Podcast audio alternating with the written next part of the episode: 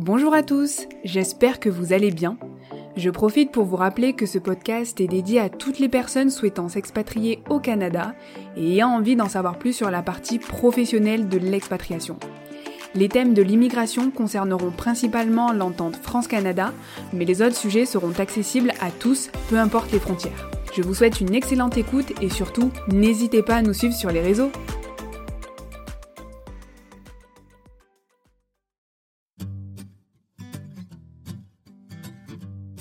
Après la Gaspésie et la région, c'était assez, ça correspondait vachement à l'idée que j'avais des Québécois. Mhm. C'est du Québec là, le- les bûcherons qui font leur bois, qui chauffent, etc. Avec les poêles, les chalets, les trucs comme ça. Mhm.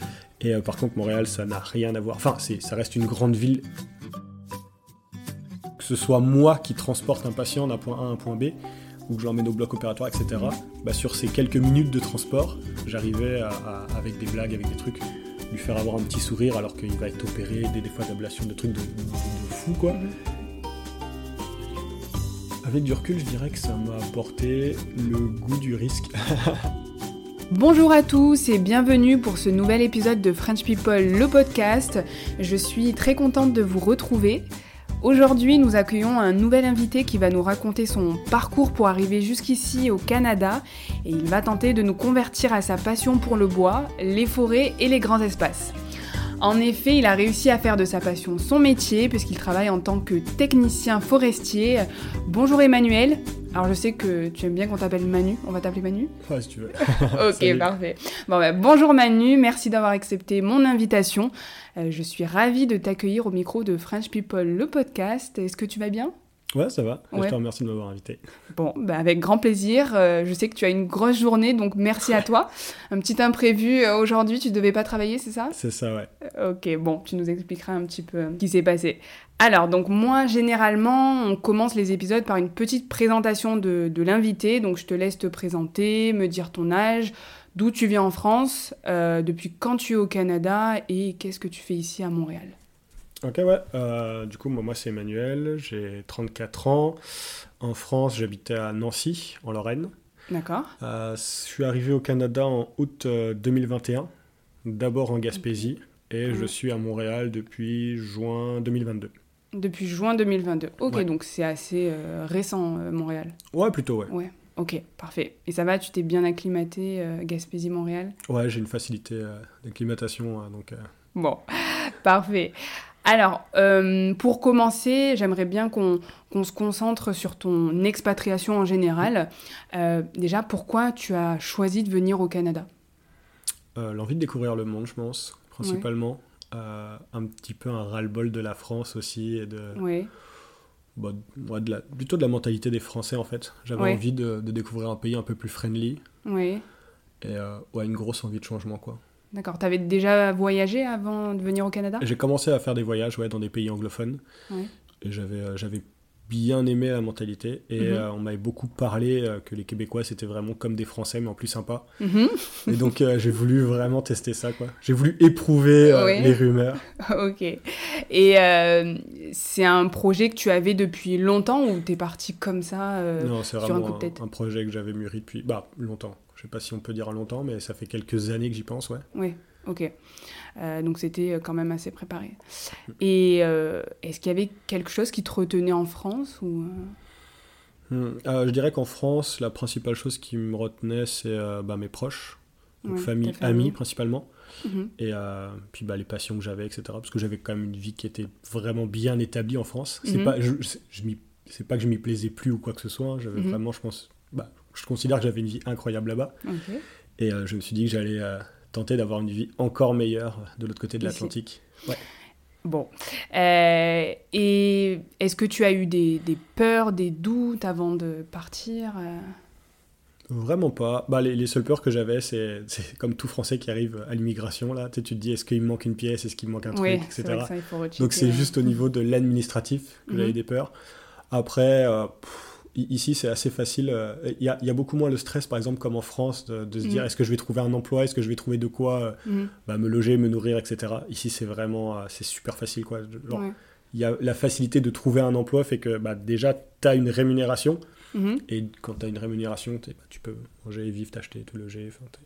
t'as, t'as réussi à te loger facilement. en- Bah, je pense, je sais pas si en, en Gaspésie c'est aussi compliqué qu'à Montréal. C'est pire qu'à Montréal. Ah ouais, il y a moins de, Il y a beaucoup moins de logements. de ouais. logements. C'est un peu une crise du logement, mais après, euh, c'était pas quelque chose qui était euh, insurmontable en fait. Donc, Mhm. euh, mais c'était. Tu trouves toujours de toute Ouais, c'est ça. Mais en gros, ouais, le, le seul stress que j'avais en arrivant ici, c'était juste euh, qu'à la frontière, ils disent Bah, monsieur, il vous manque un papier, euh, vous retournez en France. Vous retournez. C'est vraiment le seul. euh, J'ai été pas plus stressé que ça, quoi. Excité plutôt de la découverte d'un nouveau pays, quoi. Ouais.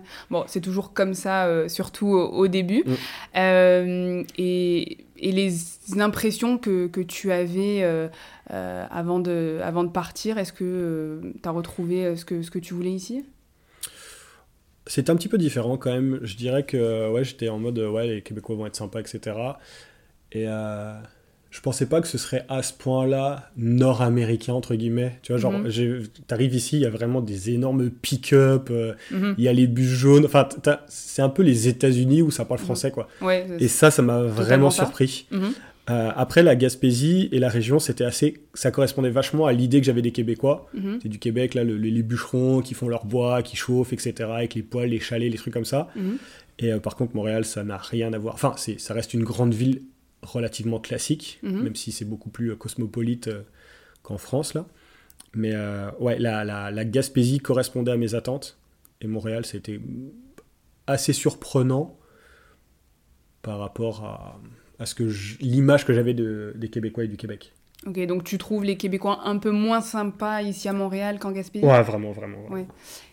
Et euh, je pense que t'as- t'entends beaucoup plus d'anglais euh, ici Ouais. que. euh, Et surtout les expressions, les, bonnes vieilles expressions québécoises, là, en région, tu les entends Oui. vraiment beaucoup. La, la, la culture autour bah, de, de la musique, rien que Mhm. l'espèce de country qu'ils ont ici, là, euh, avec quelques groupes, etc., tu les écoutes beaucoup plus en région. tu- Mhm. Tu vas avoir beaucoup plus. Ouais, vraiment, les. euh, au, au niveau de la sympathie, en région, les gens dans la rue te disent bonjour. quoi. Tu sais, à Gaspé, tout le monde se dit bonjour. Tu croises quelqu'un dans la rue, il va te dire spontanément bonjour et il va commencer à discuter avec toi. Tu Ouais. n'as jamais vu cette personne de ta vie, quoi. Et il te parle comme c'était euh, t'étais ton best buddy, tu vois, genre c'était vraiment... euh, c'est... Ouais, ça, c'est vrai que dans les grandes fou, villes, euh, on, on Non, Montréal, ça, ça, c'est-. Le Montréalais de base est plus sympa que le Français de base, Mhm. mais il est vraiment moins sympa que le Gaspésien. Je vois.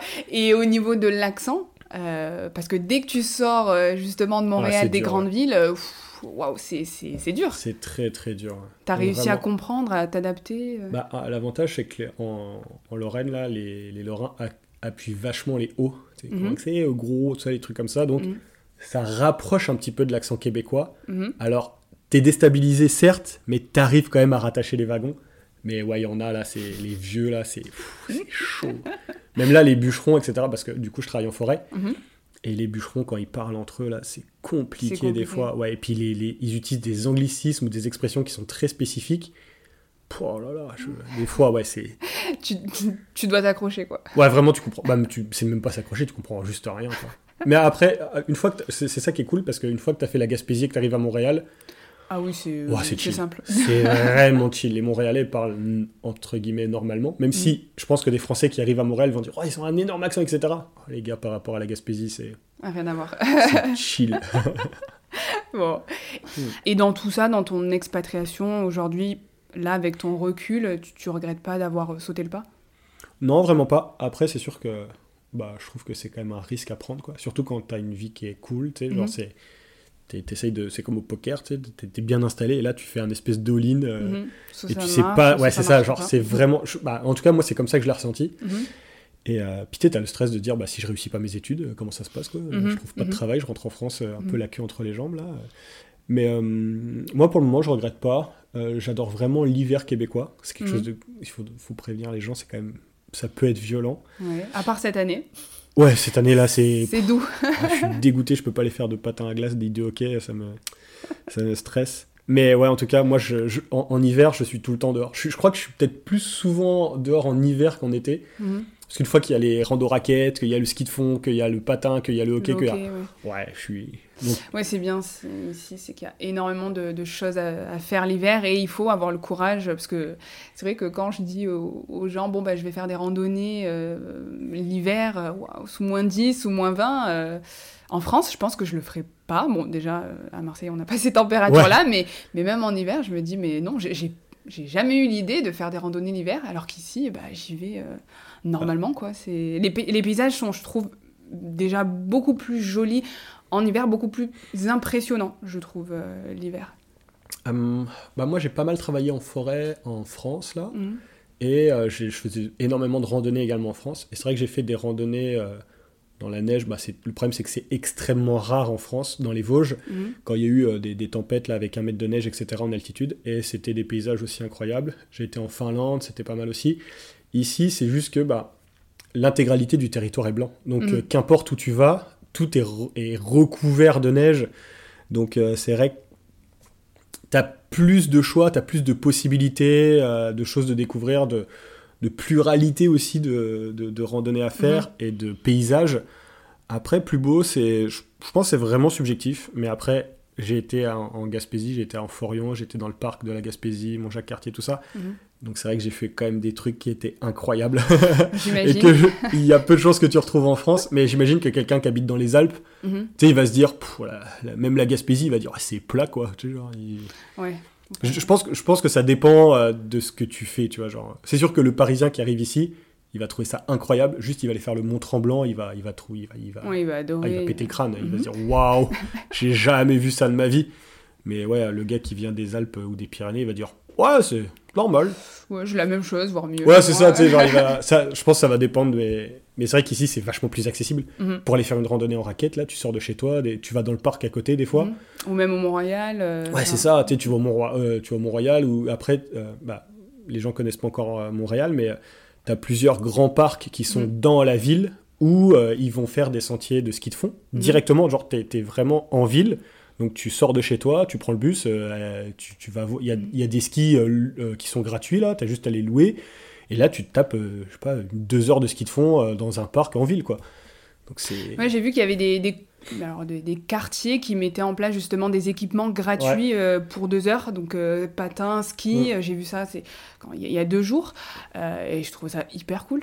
Ah, on- si, tu veux, on en reparlera après dans, dans, dans Lifestyle, mais ouais, à Montréal, l'hiver, tu as, les arénas qui sont gratuites, donc les arénas fermées Mhm. pour faire du patin qui sont gratuites, tu as les, les patinoires ouvertes Mhm. qui sont gratuites, Les piscines aussi les piscines sont gratuites, Ouais, ouais, il y a- il y a bah, de- la location et le ski de fond, c'est gratuit aussi. Ouais, Il y, a- il y a de quoi faire. C'est ça, ouais, c'est quelque chose que, effectivement, en France, tu n'as pas, t'as pas accès aussi facilement à Mhm. ça, quoi. Euh, et est-ce que, enfin, qu'est-ce que t'a apporté cette aventure Hmm. avec du recul? Avec du recul, je dirais que ça m'a apporté le goût du risque. Ouais. Parce que c'est ce que je disais, genre j'ai vraiment mis un all-in là-dessus, puis euh, ça m'a donné le goût de, de, de la... en- encore plus, ça a exacerbé mon goût de la découverte, Mhm. parce que bah, maintenant je me dis, ok, j'ai découvert le Québec, j'ai découvert, bah, pas tout le Québec non plus, hein, ce serait Mhm. présomptueux, mais maintenant j'ai envie, dès que j'ai mon permis, euh, j'ai envie d'aller aux États-Unis, j'ai envie d'aller découvrir les Rocheuses, j'ai envie Mhm. d'aller euh, dans, dans l'Ouest canadien, j'ai envie de, tu sais, Ouais, t'as- dès que t'es piqué, généralement. euh, Ouais, c'est ça, tu vois, t'as envie de euh, découvrir plus, t'as envie de faire plus, quoi. Ok, bon, écoute, euh, je te, je te le souhaite encore de plus découvrir le, le pays hein, et le continent. Euh, donc, merci hein, pour nous avoir donné euh, toutes tes, tes- tes informations, tes ressentis par rapport à, à ton expatriation. Euh, maintenant, si on passe plus sur la partie passion et métier, donc, bon, euh, on a bien compris que la passion, c'était ta passion, c'était le bois, les grands espaces. Euh, euh, Est-ce que tu faisais ce métier en France Euh, Donc tu es technicien forestier Ouais, Euh, J'ai été, euh, j'ai été diplômé en France, j'ai exercé mon métier euh, euh, à mon propre compte, mhm, donc euh, technicien forestier indépendant, et j'ai enseigné aussi euh, la technique forestière mhm. euh, à Mirecourt, euh, dans un centre de formation. D'accord, ok. Et euh, est-ce que tu peux nous parler de ton métier? Parce que je pense qu'il y a beaucoup de personnes qui ne savent pas ce que c'est d'un technicien forestier. Euh, en France ou au Québec? Parce que c'est un petit peu différent. C'est un petit peu... Bon, déjà en France, pour qu'on comprenne. En France, un technicien forestier, ça va être quelqu'un qui va s'occuper de la forêt, qui va la gérer, Mhm. qui va étudier le sol, qui va dire bah, telle espèce d'arbre est adaptée à, à telle forêt, euh, pourquoi, euh, quelle, a- quelle on- quelle autre essence on pourrait mettre avec, etc. Et donc on va gérer parfois même des massifs forestiers entiers Mhm. en disant bah là on va couper un petit peu de bois, là il faut préserver, là il y a une zone dangereuse, là il faut plutôt essayer de préserver un habitat humide pour la Mhm. biodiversité, etc. Et tu as, aussi un aspect bah, récolte financière, etc. Donc ça c'est le gros on va dire du travail. Après tu peux travailler dans, dans des scieries, dans la production, dans énormément de choses. C'est très très très très diversifié comme métier. Et, et tu travailles en équipe ou, ou vraiment le technicien euh, forestier est dédié à, à un secteur et il va gérer son secteur en autonomie? Ça va dépendre, ça va dépendre parce que tu as la forêt publique, tu as la forêt privée. Généralement, un technicien forestier compétent peut faire l'intégralité de son travail seul. Mhm. Il n'a pas forcément besoin de travailler en équipe. Il va, il va peut-être se retrouver en équipe, bah, notamment à l'ONF, l'Office Mhm. national des forêts, pour euh, faire euh, ce qu'on appelle des martelages. Donc là, c'est des gens qui vont tous se réunir et qui vont aller dans un espace Mhm. et dire bah, ces arbres-là, on va les ils sont mûrs pour la récolte. Donc on va les récolter, ceux-là, on va pas les récolter, etc. Mais tu, dans le privé, par exemple, moi je faisais tout tout seul. Donc euh, tout ce qui était repérage, inventaire, donc noter quelles es- essences d'arbres tu rencontres, le diamètre, tout ça, enfin tout un Mhm. tas de données. Et après, euh, la mise au propre de ces données, je faisais des cartes de- des massifs forestiers que je gérais, tout ça. Mhm. Donc ça, je faisais ça tout seul. Tu Ouais, peux à la fois travailler un en métier équipe. hyper complet. Quoi. Ouais, ça, vraiment, il y en a pour tous les goûts. euh, Il y a énormément de choses à faire en technique forestière.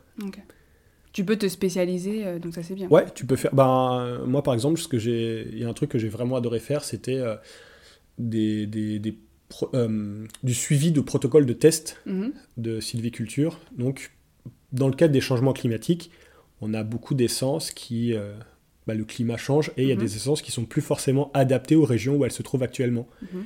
Et donc, il y a beaucoup de mortalité dans ces arbres-là. Et là, on commence à réfléchir, c'est quoi la suite? Parce que là, on a une perte de production, on a des arbres qui meurent, on a des, des- des massifs forestiers qui, qui commencent à, à perdre en, en qualité de bois et en nombre de tiges. Et donc là, on se dit, bah, on va utiliser d'autres types d'essences qui sont peut-être plus adaptés.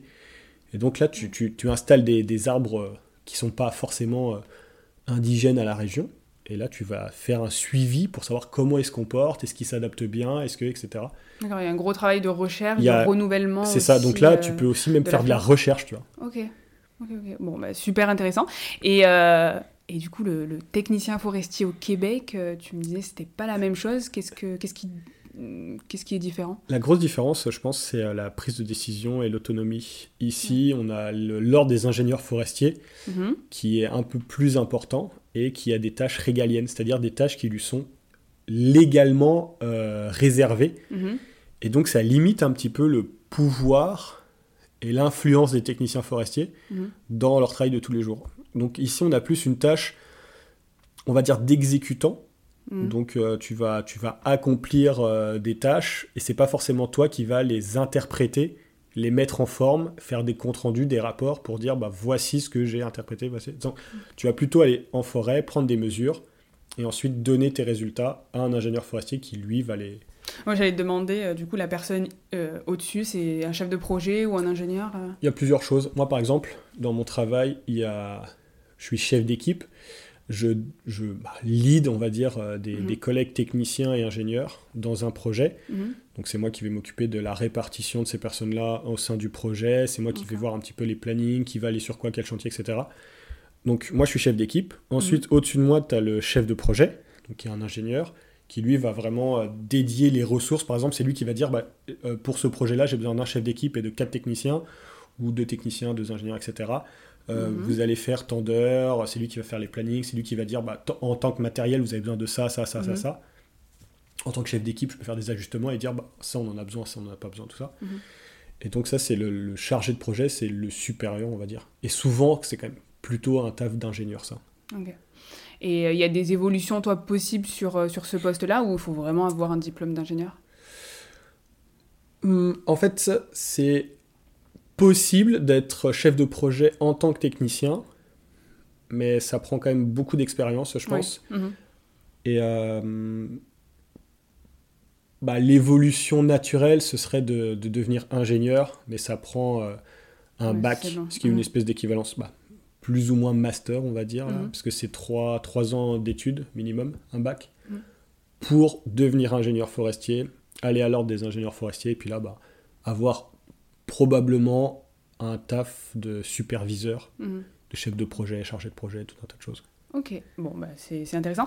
Et toi, ton, du coup, tu préfères le, technicien forestier euh, en France euh, ou, au Québec? Je pense qu'intellectuellement, c'est quand même plus gratifiant le travail qu'on fait en France. Parce que j'ai mm. vraiment, c'est moi qui vais gérer mon territoire forestier. C'est moi qui vais proposer, en fonction de si je travaille dans le public ou dans le mm. privé, mais soit au maire de ma commune où je gère ma forêt, de lui dire, bah, voici l'orientation sylvicole que j'aimerais avoir. Mm. Si c'est mon propriétaire forestier, bah, voici qu'est-ce que j'aimerais faire pour votre forêt. Bah, toujours en discussion avec, bien sûr, mais tu as réel impact sur le milieu que tu vas gérer. Ici, cet impact, tu l'as pas tant, parce qu'il y a beaucoup de législation, beaucoup de lois, ça qui sont... Hyper contrôlé. Euh. C'est même très trop contrôlé. Même les ingénieurs n'ont pas l'influence qu'un technicien forestier français a sur la forêt qu'il gère. Sauf dans le privé. Dans le privé, tu fais, c'est le Far West, tu fais ce que tu mhm. veux, mais dans la forêt publique, c'est hyper normé et tu n'as aucun pouvoir décisionnaire euh, ou très très très limité. Quoi. Donc je dirais qu'intellectuellement, le travail est plus intéressant en France. Mhm. Mais après, on va parler rémunération. La rémunération, elle est incroyablement plus élevée ici. bon, tu gagnes au change, ça va Ouais, c'est ça, tu euh, on en parlait en off. Euh, toi, tu as fait quand même une reconversion. Hein, euh, tu as mm. eu un autre, une autre vie avant d'être technicien forestier. et, et, je trouve, je trouve tes, expériences hyper intéressantes. Est-ce que tu peux nous dire ce que tu faisais? Ouais, j'étais brancardier dans un centre de lutte contre le cancer pendant 11 ans. 11 ans, ouais. C'est long, j'imagine que tu as dû voir pas mal de choses euh, en 11 ans. Rapidement, ouais, bah c'est sûr, euh, c'est un métier où tu es confronté quand même à des gens qui, bah, qui ont des cancers, quoi, à mhm. des phases plus ou moins avancées, mhm. à des âges aussi plus ou moins avancés. Donc ça va de. Nous, euh, là où je travaillais, on, était en partenariat avec l'hôpital d'enfants, là où mhm. j'étais. Et en radiothérapie, tu peux avoir des enfants je sais pas, de 1 an, 2 ans, etc., jusqu'à des personnes qui avaient plus de 90 ans, euh, puis qui sont, qui sont confrontées à une maladie qui est quand même assez souvent mortelle. Donc c'est sûr que... Ouais, euh, je, je, dirais pas que c'est un métier difficile, mais c'est sûr que tu es confronté à des gens qui sont en train de mourir et des gens qui meurent. Donc c'est c'est quelque chose où il faut être préparé hein, quand même à ça, tu vois, c'est Ouais, tu as tenu quand même euh, longtemps sur, euh, sur ce poste-là. Ouais, c'est ça. Et c'était quelque chose qui m'a vraiment beaucoup appris sur euh, les rapports humains, tu vois. Mhm. Et je trouve que c'est intéressant l'expérience que j'ai eue là-dedans. Et que, bah, à ma modeste échelle, parce que brancardier, c'est pas très, c'est pas très, très haut dans la hiérarchie de l'hôpital, mais. On en a besoin. Ouais, ouais, c'est bien, bien, sûr, bien sûr. Mais le, le truc qui, que, que, je trouvais gratifiant dans mon métier, c'est de me dire bah, que que ce soit moi qui transporte un patient d'un point A à un point B, ou que je l'emmène au bloc opératoire, etc., mm. bah, sur ces quelques minutes de transport, j'arrivais à, avec des blagues, avec des trucs, lui faire avoir un petit sourire alors qu'il va être opéré, des, des fois d'ablation, de trucs de, de, fou, quoi. Mm. Et de juste plaisanter avec lui dans l'ascenseur, sur le transport, etc. Bah, le gars, il arrive au bloc et puis euh, il, est plus stressé. Ouais, c'est ça. Ou il a, il a un gros sourire. Des fois, genre, vraiment, on a tapé des fous rires avec des patients. c'était vraiment. Donc, ça, c'était quelque chose qui. C'était ça qui me motivait principalement, quoi. Genre. Donc, ça t'a beaucoup apporté en termes de relations euh, avec les autres? Ouais, vraiment, mmh. je pense. Et euh, pourquoi tu as décidé d'arrêter et de te reconvertir? L'envie, justement, de, de. Parce que tu as beaucoup de rapports humains, mais mhm. intellectuellement, c'est un métier qui est assez redondant. Quoi. Tu sais, genre, mhm. à la fin, moi, je sais pas, j'ai dû faire des milliers et des milliers de patients. Et tu as vu, je dis pas que j'ai vu tous les profils de mhm. patients euh, qu'on peut rencontrer à l'hôpital, mais j'ai quand même fait le tour de ce métier-là assez rapidement. Et l'envie de d'avoir un métier qui me challenge intellectuellement. Quoi. Sais, arriver à un endroit et me dire, ok, qu'est-ce que je fais là? Puis que je dois aller récupérer des ressources soit je sais pas, de lire des, livres, euh, aller récupérer des ressources sur Internet, tout ça, pour essayer de, de trouver une solution à un problème. Donc j'avais besoin d'un défi intellectuel euh, plus important. Et de sortir aussi de ce côté euh, hôpital, et même de sortir tout court, parce que quoi que tu te déplaçais aussi, donc... Ouais, c'est ça. Bah, physiquement, ouais, c'est ça. Bah, en fait, moi, je, ma passion, ça a toujours été la forêt, donc j'avais, j'allais quand même en randonnée, je faisais énormément de choses mmh. à côté. Et euh, je dirais que l'hôpital, au final, l'aspect social de ma vie était rempli parce que je, je, passais littéralement ma journée à parler à des gens Mhm. tout le temps. Donc euh, ça avait un autre aspect, on va dire. Là, en forêt, des fois, je suis tout seul pendant euh, bah, 10 heures. euh, Mhm. Donc je parle à personne, littéralement. Donc, ça, mais ça m'apporte effectivement de la randonnée, ça m'apporte d'être dans des espaces verts, la nature. Mhm. Et alors que l'hôpital m'apportait euh, une plus-value sociale que j'ai plus aujourd'hui. Enfin, tu vois, genre, Mhm. c'est un espèce de- d'échange, de vase communicant, etc. Ok. Euh, et, et cette passion, tu l'as depuis euh, tout petit ou c'est venu au fur et à mesure des années? Alors c'est drôle, mais en fait, quand j'ai voulu faire une reconversion professionnelle, là, j'ai, euh, je cherchais qu'est-ce que je veux faire dans la vie. Puis Mhm. c'est compliqué de se dire, bah, qu'est-ce que je veux faire dans la vie c'est- Parce que, tu sais, il y a beaucoup de personnes, je pense, qui vont à l'école et qui suivent des études en mode, bah, papa, maman euh, m'a dit de faire ça, ou j'ai mon pote qui est parti faire ça, ou je savais pas trop quoi faire, donc j'ai pris ça, etc. Mhm. Et quand tu es confronté à ce choix, tu sais, plus le stress d'être à l'école, en mode la conseillère d'orientation te dit Bon, qu'est-ce que tu veux faire dans ta vie là? J'en sais rien, tu sais. Bah là, je me suis posé, je me suis dit, bah, qu'est-ce que c'était quoi mes rêves en fait? Et j'ai retrouvé une lettre que, euh, que j'ai reçue du directeur de l'ONF, euh, euh, Alors l'ONF, c'est quoi? l'Office national des forêts. Ouais. Donc c'est l'organisme qui gère toutes les forêts publiques en France. Mhm. Et euh, si je dis pas de bêtises, on a 80% de forêts publiques en France. Donc Mhm. tout ce qui est les communales, forêts des communes, Mhm. les domaniales, domaine de l'État. Tout ça, c'est l'Office national des forêts qui gère ça. Et euh, j'ai retrouvé une lettre qui date de, je crois, 95, Ah oui. 96. Ah, je sais plus, enfin bref. En tout cas, j'avais 12 ans. J'ai envoyé une lettre, genre, qui devait être Bonjour, euh, monsieur le directeur, euh, j'aime la forêt, je veux être garde forestier euh, dans la jungle. Et donc, il, il m'a répondu. Il m'a envoyé vraiment Ah, une, lettre, ouais, en- dans, euh, dans un, dans, dans une- comment dire, dans une euh, lettre format A4 avec énormément d'informations, genre Mhm. comment devenir technicien forestier, les études à faire, Ah tout ça, tout ça. Et j'ai retrouvé ça.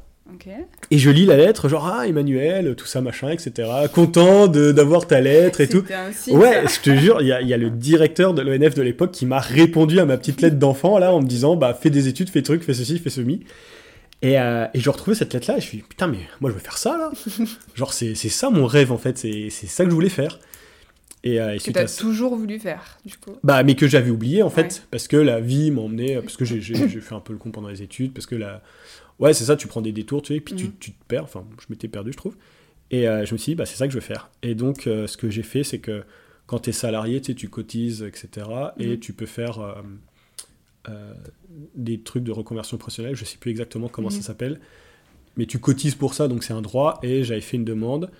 J'avais commencé par un bilan de compétences pour aussi savoir si j'étais capable. VAE, c'est ça Je cherchais. Ouais, c'est ça. Ça. et, Et euh, après, tu as plusieurs organismes, tout ça. Et donc, j'ai fait un bilan de compétences avec un psychologue du travail. Euh, au final, les trucs qui restaient, c'était géologue. Euh, Il y avait un autre truc pareil qui, était qui nécessitait 12 ans d'études. Géologue, je crois que c'était 11. euh, L'autre, c'était euh, 12. Et à la fin, il y avait technicien forestier qui nécessitait seulement 2 ans d'études. Et comme on me finançait 3 maximum, bah, j'ai fait, bah, je vais faire ça. Et après, j'ai pris, j'ai eu besoin de deux ans pour me faire financer ça. mhm. Et après, c'est là où j'ai repris mes études, etc. Et ça n'a pas été trop dur, la, la reprise d'études ou... Si, si, horriblement. Surtout qu'en plus, euh, moi, j'ai fait un BTS pour adultes. C'est un format spécial euh, et c'est un- c'est deux ans, un programme de deux ans en un an. Mhm. Donc c'est c'est hardcore. c'est vraiment horrible.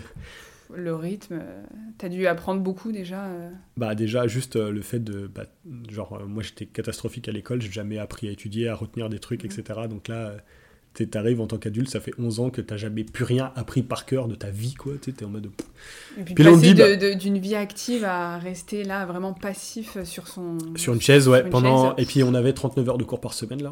Donc Ah c'était ouais. chaud.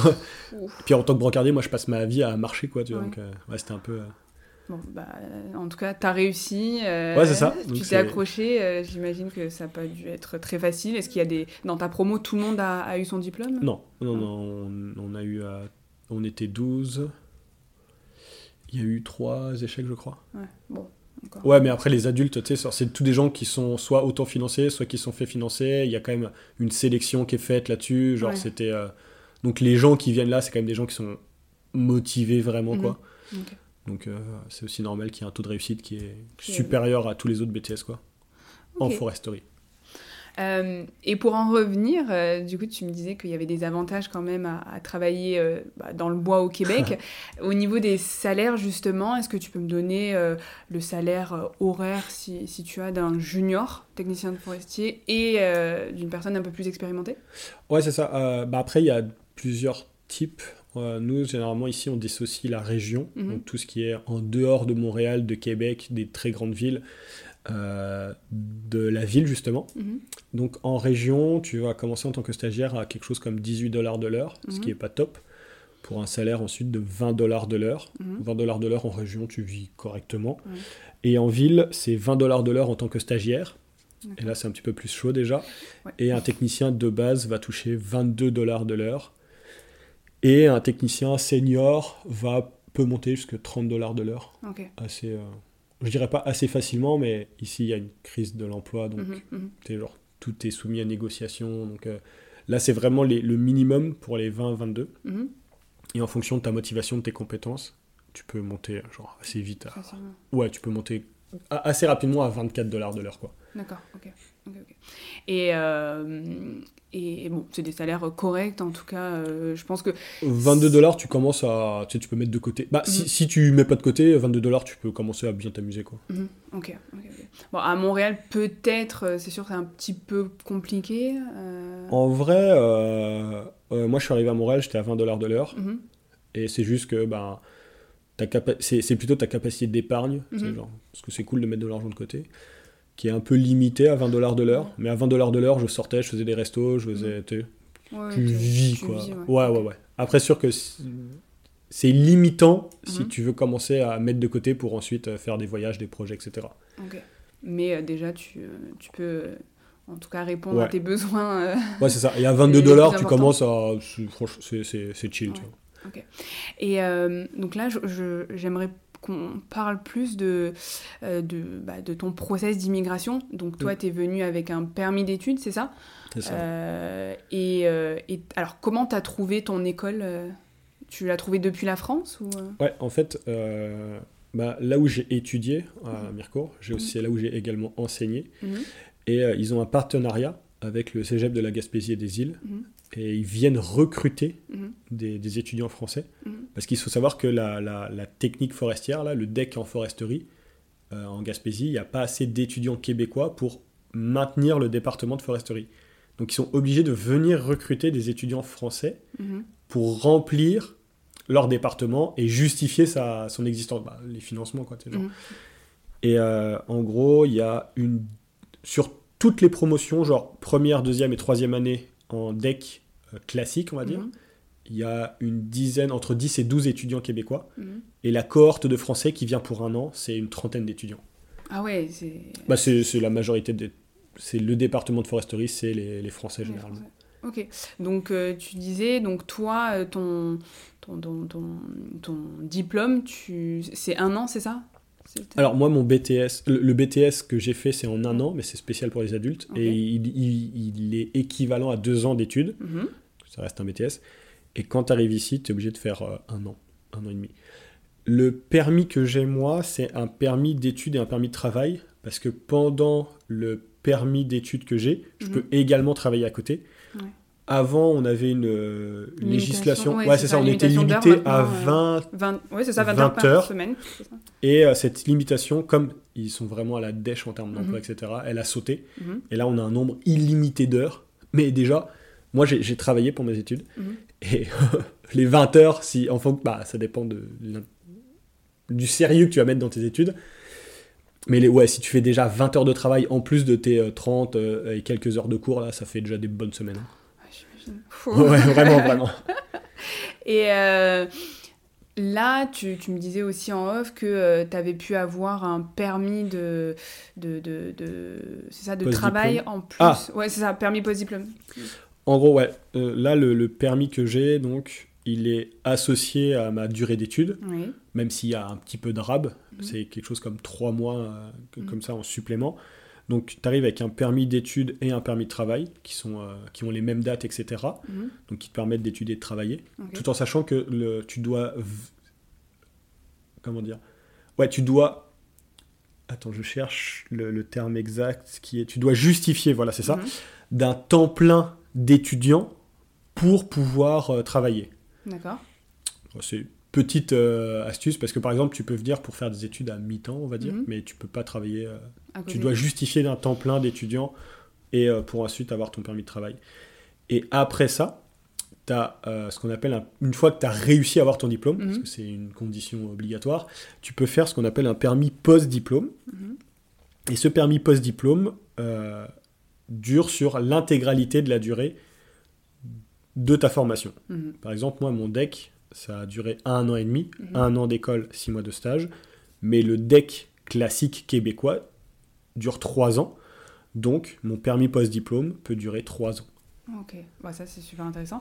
Et euh, tu as pu euh, du coup euh, enchaîner euh, par une demande de RP. Est-ce que tu l'as fait encore ou... Non, là, je viens seulement, en gros, là, moi, je viens seulement d'avoir Mhm. mes, mes résultats de note finale Mhm. de mon DEC, que j'ai eu. Ah, bah, félicitations. En même temps, en tant qu'enseignant, ça aurait été dur de ne pas l'avoir. Vraiment, là, j'aurais été honteux. Mais je viens de, le- de l'avoir, donc j'ai eu mon relevé de note finale, etc. Ce qui m'a permis de faire ma demande de permis post-diplôme, Mhm. que j'ai pas encore, parce que ça, ça prend quand même six mois là, pour Mhm. avoir la réponse. Mhm. Et une fois que j'aurai ce permis post-diplôme, bah, je vais attendre un petit peu, mais dans, dans les trois ans, c'est sûr que je vais faire ma demande de résidence permanente. Ouais. Ok, donc euh, ok.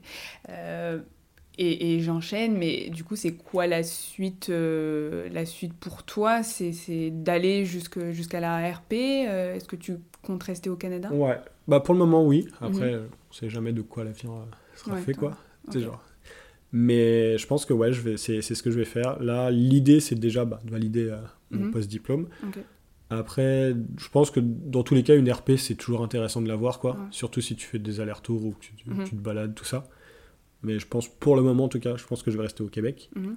Après, savoir si je vais continuer les études, euh, aller dans des, des, des endroits où il y a plus de responsabilités dans le travail, etc. Ou... Bon, t'as le temps de voir ça. Ouais, c'est ça. Parce que c'est quand même toujours pareil l'intérêt Mhm. d'avoir un pays qui recherche énormément de personnes. C'est que tu peux. Il y a des possibilités que tu n'as pas du tout en France, mais Mhm. vraiment, vraiment pas du tout. Mhm. Surtout dans le domaine de la foresterie, qui est quelque chose de très bloqué en France. Là, il y a vraiment euh, énormément de possibilités. Quoi. Tu peux travailler à peu près où tu veux en fonction de, tes, de ta réputation. Tu peux négocier vraiment. Bah, je sais pas si tu avais déjà parlé avec tes autres intervenants des semaines ici de vacances. Euh, oui, on, on a dit que c'était quand même un avantage ici euh, à négocier de toute façon. Ouais, c'est ça. Mhm. Parce que as, en France, tu as 5 semaines de vacances. Mhm, mhm. Oui, c'est- deux. C'est deux. Ouais. Quand tu l'apprends, ça fait mal. Mais ça fait partie des choses que tu peux négocier avec ton employeur. Quoi. Des, des fois, tu peux pas, le, tu peux pas négocier ton salaire. Mhm. Ou même, pour pas. Tu sais, pareil, il y a les impôts, donc ça vaut Ouais. pas le coup forcément des fois d'augmenter trop son salaire. Mhm. Donc tu peux aller sur des avantages sociaux. Quoi. Et tu me disais aussi que, euh, aussi que pendant quelques mois euh, dans l'année, euh, dans ton métier, tu étais au chômage? Ouais, c'est ça, le, le travail de, de- de forestier, c'est quelque chose de saisonnier ici. Tu fais partie des travaux, des, des travailleurs saisonniers. Mhm. Et bah, soit l'hiver, quand il n'y a plus de travaux sylvicoles, ça, ça, euh, il y a une différence entre la région et pareil euh, la ville. Mhm. Mais en région, quand c'est l'hiver, il n'y a plus de travaux sylvicoles, donc les techniciens forestiers sont au chômage. Mhm. Et ça peut durer des fois 3 mois, quelque chose comme 2, 3, 4 mois parfois même.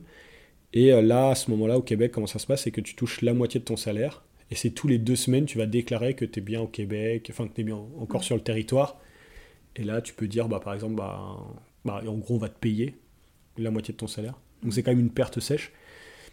Mais moi, je le vois plus comme une possibilité et une opportunité Mhm.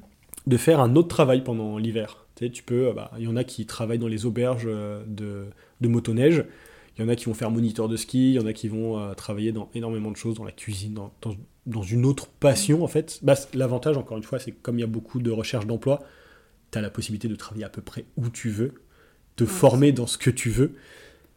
Et donc, je le vois pas comme un inconvénient, mais plus comme un avantage. Et puis après, bah, ça dépend aussi de la qualité de ton travail. Moi, Mhm. mon employeur est très satisfait de ce que je fais, donc euh, j'ai pas eu cette possibilité-là. Je travaillais à l'année. ouais, voilà. Donc, soit tu peux avoir une rémunération à l'année, ou alors euh, vraiment au tarif horaire. Et là, il faut prendre en compte que euh, bah, y a une perte sèche euh, pendant un moment de l'année, mais tu as la liberté de, de, soit voyager, soit de combler avec un autre métier, quoi. Ouais, c'est ça. C'est-à-dire que si tu veux pas de perte de salaire, tu peux, tu peux travailler ailleurs facilement, très très très facilement. Ou tu peux juste te dire, bah let's go, c'est mes vacances. Ouais si j'ai un salaire correct tout le reste de l'année, ben, pendant trois mois, je vais juste toucher la moitié de ce salaire-là. C'est pas gravissime mhm. et ça me permet d'avoir des longues périodes où je peux vraiment euh, profiter de la vie. Quoi. Ok, ok, ok. Euh, je vais te poser la question que je pose à, tous les invités. Donc, quel conseil euh, peux-tu donner aux personnes qui veulent venir au Canada et aux personnes qui viennent justement pour, pour se reconvertir et, et peut-être entamer des études justement de technicien forestier? Pour le Canada, je dirais que c'est quand même important de se renseigner sur euh, le coût de la vie. Mhm. Parce que c'est, Qui devient de plus en plus cher. Ouais, c'est ça. C'est un peu idiot de dire ça, tu vois, mais de, de commencer à avoir un budget, de, de voir aussi la recherche, de s'informer sur les quartiers, où est-ce mhm. qu'on veut habiter, quel type de vie on veut, quoi. Mhm. Parce que tu peux habiter en banlieue de Montréal, euh, Longueuil, etc.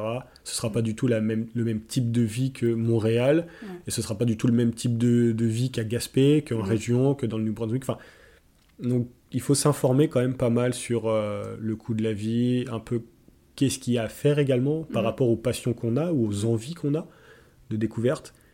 Euh, il faut pas oublier que l'hiver c'est quand même assez violent ici aussi, parce mhm. qu'il y en a qui ont des... Je connais beaucoup de Français qui ont le blues de l'hiver, là, qui, qui disent ouais c'est froid, c'est chiant, c'est long, il n'y a rien à faire.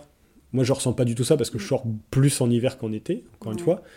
Mais c'est quelque chose qu'il faut être préparé à vivre. Et euh, pour, euh, les études, pour les gens qui aimeraient se reconvertir en forêt, je dirais que c'est assez dur en France quand même, que c'est pas facile. Mhm. Surtout que moi, j'ai quand même fait ma transition vers 29, 30 ans, là, quelque chose comme ça. Donc il y a beaucoup d'aides que tu n'as plus quand tu passes euh, ces âges-là, quand tu passes 25 ans. Pour le Québec, c'est assez simple au final, mais le problème, c'est que c'est payant. Mhm, Si, tu viens avec un programme de partenariat avec une école française, c'est gratuit, les études sont gratuites. Mais si tu veux vraiment repartir à zéro et refaire ta vie ici et reprendre des études, tout ça, il y a de grandes chances que ce soit payant, même s'il y a des bourses, tout ça, etc. Oui, parce que ton métier, je sais qu'il y a des formations qui sont gratuites ici au Québec. Euh, technicien forestier, ça fait partie de, faut que je me renseigne. Non, je pense pas. Ouais, non. Je pense pas. en tout cas, c'est important de. Peut-être que tu peux, euh, genre, par exemple, si, si, si toi, la forêt, t'as pas fort envie de faire de gestion, tu veux juste, par exemple, bûcher, mhm. donc être bûcheron. Je pense qu'ici, par contre, tu trouves un employeur, tu dis, bah, j'ai envie d'apprendre à être bûcheron, mhm. machin, il peut Ça, c'est sûr qu'il va t'embaucher, puis il va t'envoyer euh, passer un cours de bûcheronnage euh, assez frais, et puis, bah, tu vas, dans, dans six mois, un an, tu vas commencer à couper des arbres en forêt, quoi. Ok. Mais c'est important de se renseigner parce que oui, il y a des formations qui sont gratuites euh, au, Québec, justement pour les Français. Et mm. euh, tu as juste les frais euh, de, dossier. ouais, ça, de scolarité. Nous, on payait quelque chose comme 300 dollars par session. D'accord. Donc, puis tu as deux sessions dans l'année, je crois. Mm. J'oublie des fois. Mais ouais, c'est ça. Donc, euh, c'est les, les, frais, en fait, les frais de scolarité sont pas si chers que ça. Mhm. Et euh, pour des formations comme bûcheron, bûcheron etc., sur ces, je pense que l'employeur te paye tout. Donc, euh. Du coup, qu'est-ce qu'on peut te souhaiter pour le futur Est-ce que de rester à Montréal, de repartir en Gaspésie Non, je pense que Montréal, c'est vraiment quand même un petit peu plus mon type de vie que la Gaspésie. Mhm. Bah, au niveau des sorties de ça, genre, il y a tellement de choses à faire, c'est incroyable. Mm. Et puis si tu veux, la, Gaspésie pour l'outdoor, c'est vraiment incroyable. Mais ici à Montréal, tu peux aller euh, dans énormément de, régions. Tu peux aller aux États-Unis, tu peux aller. Tu as accès quand mm. même à 2-3 heures de route autour de Montréal. Tu as accès à pas mal de choses quand même. Tout à fait. Donc, euh, je sais pas, tu sais, de, de, devenir riche pour passer ingénieur, là, pour payer l'école, pour payer l'université. ok, bon, bah, merci beaucoup euh, Manu pour, euh, pour euh, du coup nous avoir présenté ton parcours. C'était vraiment intéressant. Bah, je te souhaite le meilleur pour tout et merci d'avoir été au micro de French People, le podcast. Bah, ça fait plaisir. merci à toi. Et voilà, cet épisode est à présent terminé. N'hésitez pas à suivre French People, le podcast, sur les réseaux, à laisser vos commentaires et à donner la note maximale si vous avez apprécié ce moment.